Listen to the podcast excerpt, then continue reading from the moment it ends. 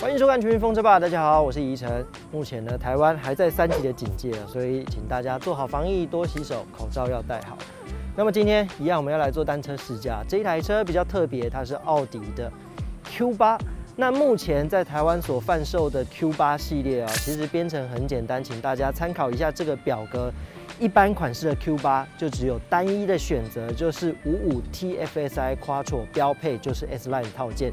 如果这样的动力还不够满足你的话，没有关系，在台湾也有贩售 RS Q 八也就是目前啊。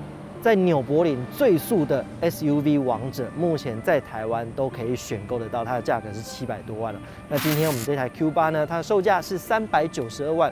好，我们来看一下这一台车哦，它的定位呢是大型的跑旅，你可以把它看成是 Q7 的 Sportback，所以它的车长也很长，快要五公尺了。好，那首先我们来看一下，它在外观造型设计上面也有很突破的地方，尤其它在一些地方呢，跟它之前发表的概念车是非常类似的。例如说前方多边形的盾形水箱护罩，同时呢旁边用了一个灰色雾灰色的框把它框起来，跟前保杆做了一个颜色上很好的交叉融合。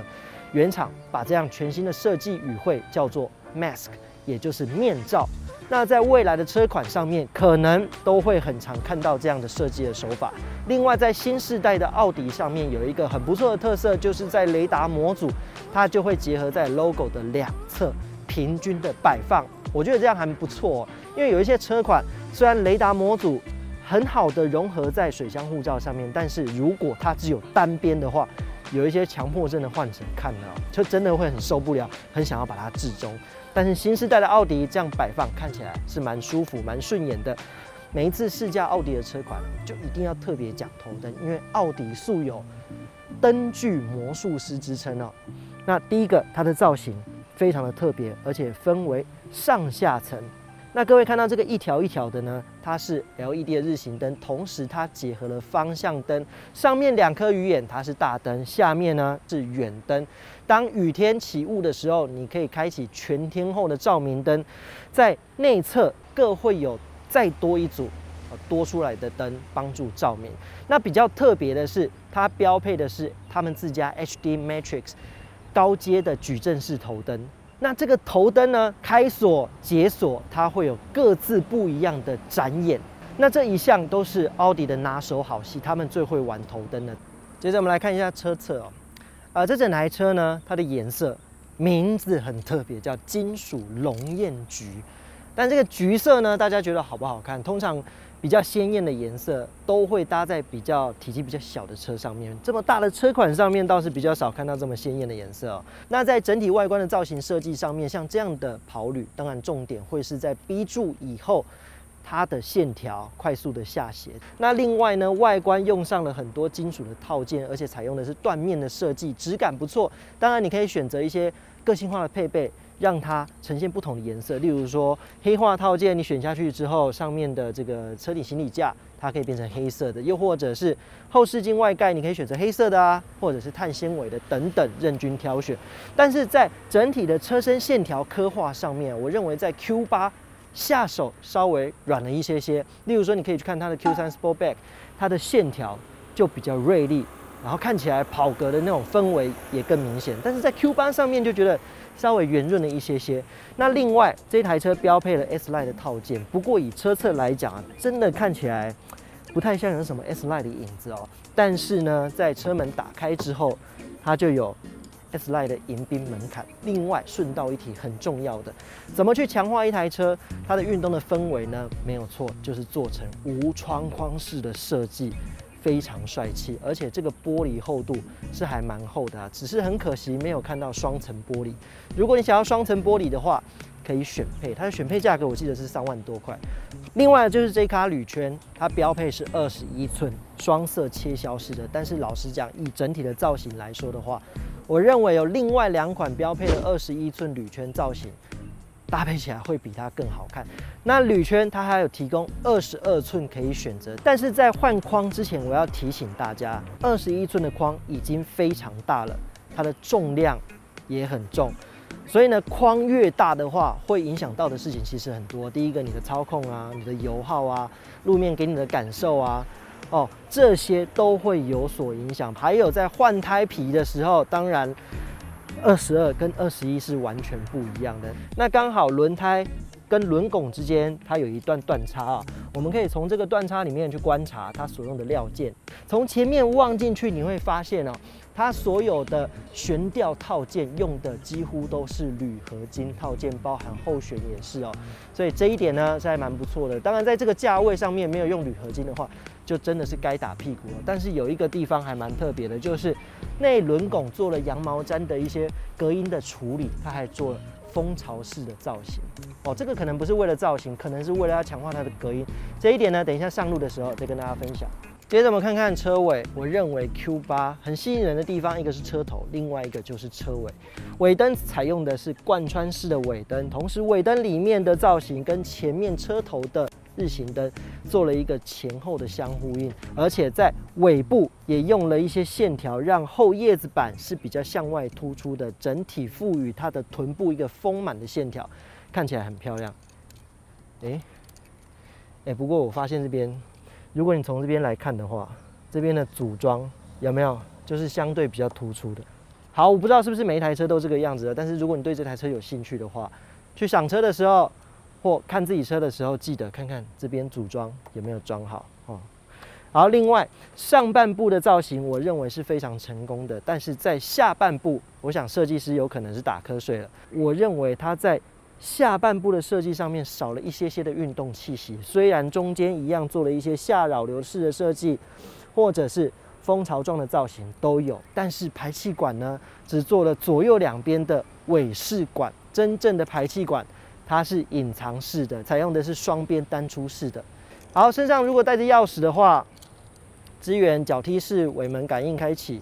开启之后，整体的行李箱非常的平整，有六百零五公升，空间也算蛮大的。但是第一件事情你要注意的就是它的开口的高度，因为它的车型以及造型的关系，所以其实还蛮高的。但是在内部整体的质感上面或空间上面表现都相当出色。站板打开之后，里面提供的应该是打气机、补胎剂，但是因为试乘车的关系，所以目前是看不到的。后面呢还可以看到一个 B N O 的重低音的喇叭，已被支援了四二四分离倾倒的功能。倾倒之后也非常的平整，但是很可惜的就是你没有办法从后车厢直接做操作，必须要到后座打开车门来操作，那才有办法。好，我们来看一下内装。好，接下来我们来看一下 Q8 它的内装。我觉得在整体的内部的设计上面，有一些还不错，但是有一些我个人是不太满意。一个一个分享给大家。首先呢，我觉得它在科技的布局上面是很到位的。第一个就是前面有一个十二点三寸的虚拟的座舱仪表板，里面是完全数位化的，而且操作就是用方向盘上面的按键来做操作，整体的速度逻辑非常的清晰，而且在动画整体的细致度。流畅度上面相当的快速，好，这是很棒的地方。那另外，现在的车辆啊，它未来的趋势就是在车内的荧幕会越来越多，也就是说，车辆会渐渐的三 C 化。在 Q 八。奥迪品牌当中旗舰的运动修理上也可以看得到，总共有三个荧幕。刚刚仪表是一个，中央安座这边有另外两个荧幕，而且这个荧幕它做的是压力回馈，有一点像 iPhone 当初推的那个 iPhone 的 3D Touch。也就是说，你要选择一个东西的时候，你这样轻触是没有用，你要用力的按压，这样才有用。而且按压下去之后。整个荧幕还会有一点震动的回馈给你，模拟那种真实的按键，而且这个回弹的感觉还不错，它很 Q 弹，让你觉得这个荧幕好像真的是可以按压的那种感觉。哦，这一点是蛮特别的。那另外，当然里面有很多很棒的东西啊，例如说导航，选择下去之后，它是整体全部都中文化的，而且最重要的是，有没有看到这边？写一个交通 online，它可以利用网络来判断目前交通状况、车流状况怎么样。也就是说，它如果有这个东西，就可以做到跟 Google Map 很像，就是它可以预估你的时间啊。如果塞车的时候跟没有塞车的时候，它到达的时间是不一样的，或者是绕道的功能等等这些，它都有支援到。好，那另外呢，手机的连接 Android Auto，而且它可以做 Apple CarPlay 无线的连接。好，接下来除了这个荧幕之外，下面还有另外一个荧幕。这个荧幕管控的大概就是这一台车所有的空调系统占了大部分的面积。那另外呢，整个中央安座质感非常的出色，用了银色的饰板啊，大量的钢琴烤漆饰板等等，质感都还不错。那另外呢，这边还有 Quattro 的字样，下方用了木纹饰板。其实我一直很欣赏奥迪自家在内装铺陈设计上面，但是以 Q 八。它的售价对上对它的期待，我觉得并不是成正比的。虽然它用上了大量的软质的塑料，但是其实在这个价格上面，人们看到的应该是更多比较豪华的配备，或者是更多的元素去堆叠出来。相较于它的售价跟它的内装来说的话，香显真的是比较单调。另外，呃，它采用的音响是 BNO 知名的品牌，但是不是最高阶的。当然，你可以去做选配。呃，选配之后还要三十几万，但是不管怎么样，它标配的就是 B N O 的音响。但是各位看一下，有没有非常的不明显？你打开门之后，还要仔细的看才看得到哦，这是 B N O 的，它有十七具的扬声器。但是不管怎么样，我认为在设计上面都应该要更更外放、更奢华的感觉。但是在这台车上面，它是完全没有看到的。另外，我最不解的就是这个方向盘跟这个椅子看起来真的是非常的朴素。这个座椅很好坐，没有错。但是你看一下，它在整体的铺陈上面，它就是很很 normal 的一张座椅，所以我看到之后我就觉得，哎，有点失望。但是是挺好做的，没有错。那方向盘更不用说，当然它有一些选配了，但是选下去之后，造型不会改变，铺陈不会改变，多了方向盘的加热功能而已。但是你再看看上面的按键，我我之前在试驾其他奥迪车款的时候，它的铺陈跟方向盘好像是同一个。所以它在等级上面，我认为它没有做出一个很好的划分。再来四百万的等级，方向盘是手动调整，我觉得这没有什么不好啊。但是对于它的售价跟驾驶人或消费者对它的期待来说的话，真的是没有连接到哦，这个是比较可惜的地方。但是在一些小细节上面，奥迪表现还是很不错。例如说这边有灯组的开关。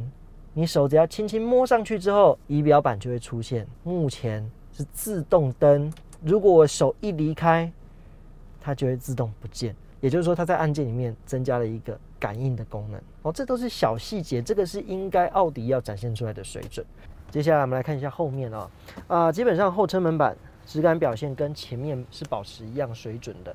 那在整体的空间表现上面，因为它的轴距也快要三米的关系，包含它的车长快要五米。所以在空间表现上面是完全没有话说的，非常大，非常的舒适。那前座呢，我已经调整成我的标准的姿势哦。我的身高是一百八十公分，目前膝部空间给大家参考一下，有两个拳头以上，头部空间大概四个指头左右，有一点压迫。但是呢，它上面有一个大面积的天窗，所以在整个视野的表现上面也还不错。那另外啊，很棒的就是它的座椅支援了前后滑椅的功能，即便调整到最前面。我的膝部空间大概也都还有一个拳头，这个就是车长还有长轴距它所带来的好处。当然，我相信大部分的人更偏好的是调到最后面，然后椅背呢可以再往后倾倒一些角度，这样做起来角度跟坐姿给大家参考一下。另外，我觉得很棒的就是后面的冷气的出风口非常的多，除了 B 柱上面有之外。中间传统后座出风口的位置也有，而且后面还有双区的恒温空调，跟前面加起来达到了四区恒温空调。那么在后座 B N O 的音响相对之下比较容易发现，但是我认为 B N O 的 logo 应该坐在这个地方。你会发现它的扬声器很多，但是 logo 应该就是要坐在明显一点的地方。你看这边也有扬声器，有时候啊。听不懂音响没有关系，但是至少 logo 要给人家看得懂、看得爽哦。我认为这也是很重要的一件事情。那么中间的隆起是有的哦，因为毕竟它是 Quattro 四轮驱动系统，但是整体的高度是还可以接受的，虽然是比较宽的，但是因为这台车也比较大的关系，所以坐在中间所受到的影响也是比较少的。那当然，中间的发泡棉对比两边来说的话，就显得比较硬。中间有中央扶手，打开之后，里面有两个置杯架。那么最后，后座还有两个 ISOFIX。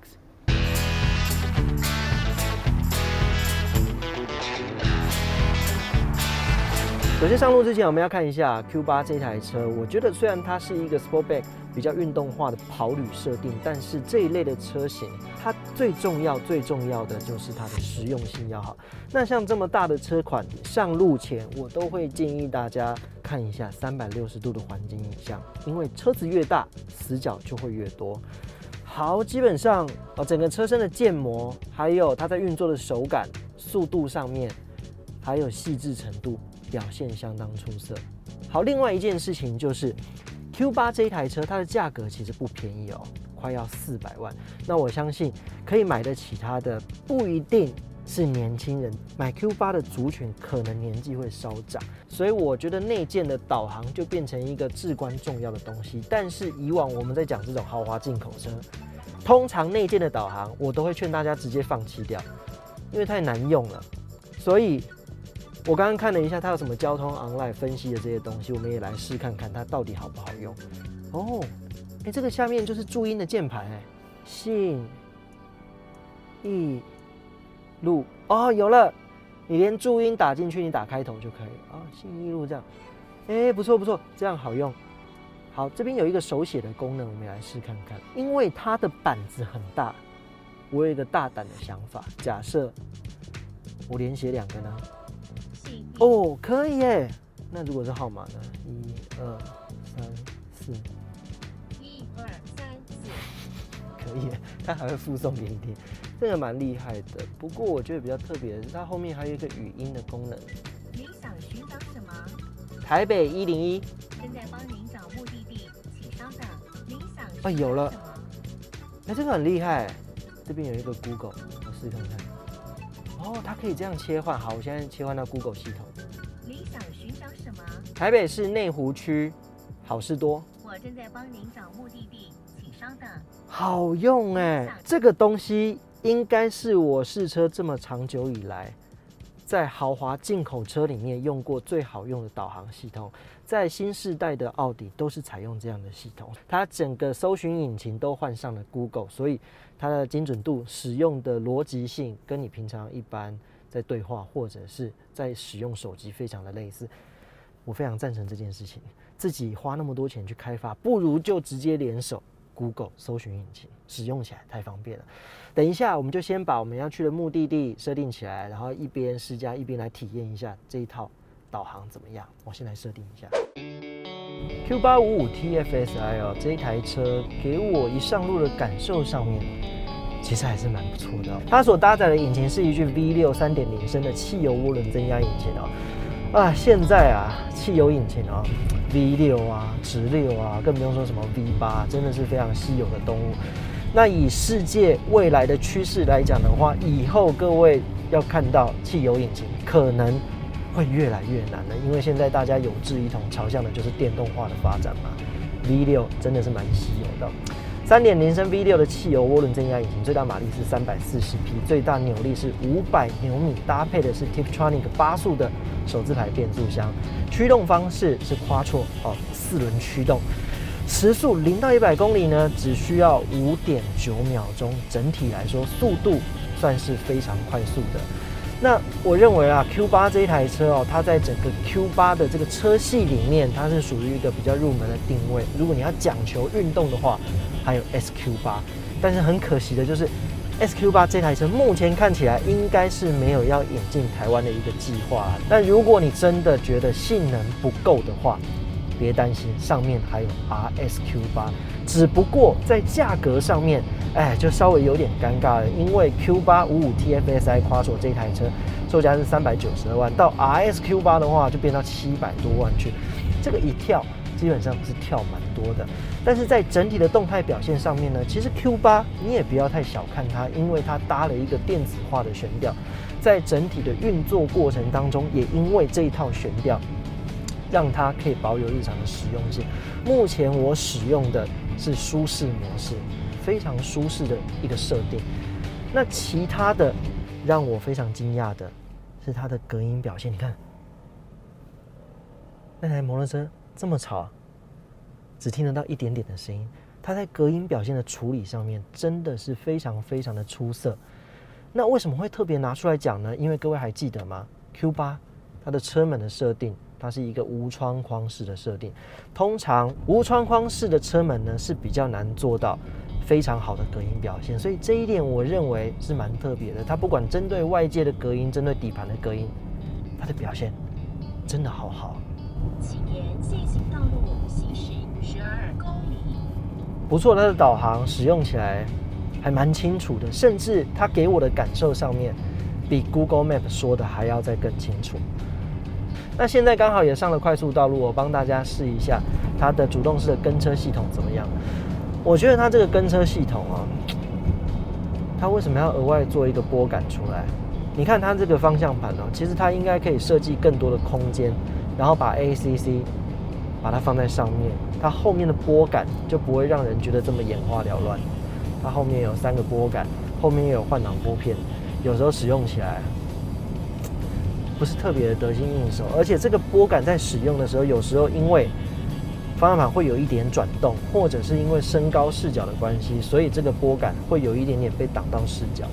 那这一台 Q 八，它的跟车等级来到了 Level Two 的半自动辅助驾驶，所以它是会有微微转向的这种感受，而且整体的灵敏度，还有车道居中的这个功能是相当好用的。那目前我使用起来，三个豪华品牌以宾士、B N W、奥迪来说的话，平心而论，目前最好用的就是 B N W 的五 A U，然后这一套呢，其实表现也不错，但是感受上没有 B N W 的五 A U 来的那么激进，没有来的那么那么的精准，就差一点。但是我觉得都伯仲之间了，都差不多。你看这个弯，它可以的确，它可以有效降低你在高速公路上面驾驶的疲劳感。哦，这一点是很明确的。那另外，在整台车的安全配备上面，除了刚刚讲到的 Level Two 半自动辅助驾驶之外，其实其他也都非常的齐全。例如说，车道偏离的警示系统啊，或者是盲点侦测系统，或者是后方车辆的横向车流的辨识系统。预防碰撞系统等等，这些一个都没有少，也是一个最高水准的演出。另外，气囊数有六具，如果你觉得不够的话，甚至还可以再做选配，来到八具，八具就变成后面会再多两具。整个今天跟他相处一天下来啊，其实我前面已经有讲到一个很重要的问题，也是最后我想帮大家做的结论，也就是 Q 八这台车，我觉得它在台湾。这样定位好像有点尴尬哈，因为它在内装有些部分我觉得是不太够的，但是它又有只有一个级距。那在运动的表现上面，它也不是最极致的，因为上面还有 S 系列，还有 RS 系列，但是 S 系列也没有来到台湾，所以我觉得如果你对 Q 八这台车有兴趣的话，你只能靠选配去完成它不同级距，由你自己来创造。例如说，我觉得它最大的缺点就是。它的内装，它的豪华感受不够，但是这是一台很舒服、很舒适、动力也相当充足的车，而且它在整体的科技联动也很好。目前导航使用到现在相当的出色，甚至它在跟呃仪表的联动也非常的棒。其实我觉得奥迪哦，它没有变，它一样不断的在前进着，变的是谁？变的是消费者，因为现在啊。